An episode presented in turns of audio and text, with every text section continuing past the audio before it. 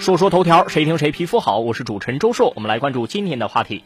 民警工作需要一天拨一百个电话被停机，怎么能靠拨打频次来识别诈骗呢？九月六号，公安部治安管理局官微发了一个消息，说最近四川江油一名女民警对辖区实有人口进行核查的过程当中啊，平均一天拨一百多个电话，被电信运营商以频繁拨打电话涉嫌电信诈骗为由对其停机。目前呢，涉事运营商已经向公安做了答复。这个事儿在网上是炸了锅呀！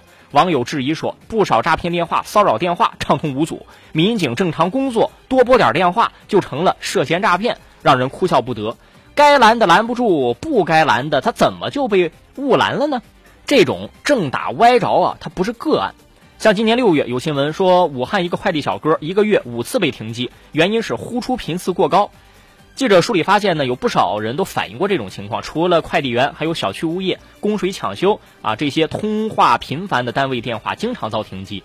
我们确实不应该要求说，运营商在治理诈骗骚扰电话的时候百分百不出现误伤。但如果手机呼出的频次高就认为有诈骗嫌疑，这太简单粗暴了吧？按道理说，手机用户每天打多少电话是自己的合法权利。运营商的卖卡的时候。卖套餐的时候，你合同上如果没有限量呼叫的条款，尤其是那些快递和外卖小哥，每天他肯定要联系大量用户啊。你用这个平均每天拨电话次数来作为是不是停机的标准，这明显是不妥当的，甚至是侵犯人家权利的。这个问题上，运营商啊不能只用可能性判断，那要不然对这些无辜用户来说，麻烦远比被骚扰要来的小。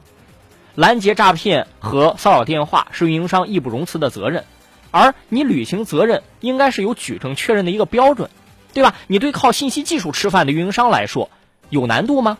有难度，但它不是没办法。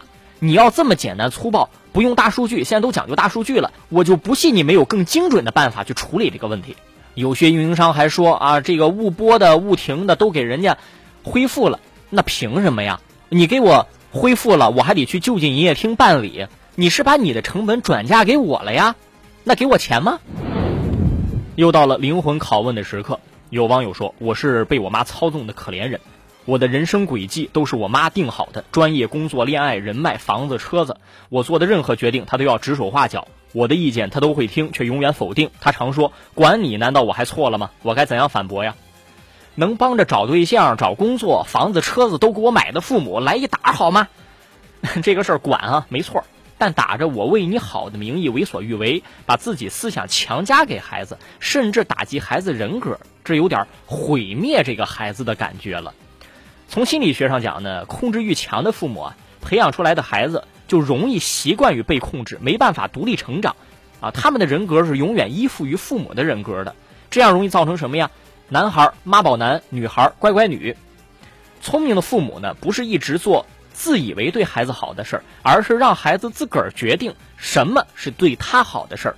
另外还有一点就是，如果自己有足够的能力的话，你自己去买房子、买车子的话，相信父母的话语权是不是也会少了很多呢？说说头条，谁听谁皮肤好？我是主持人周硕，下期节目咱们接着说。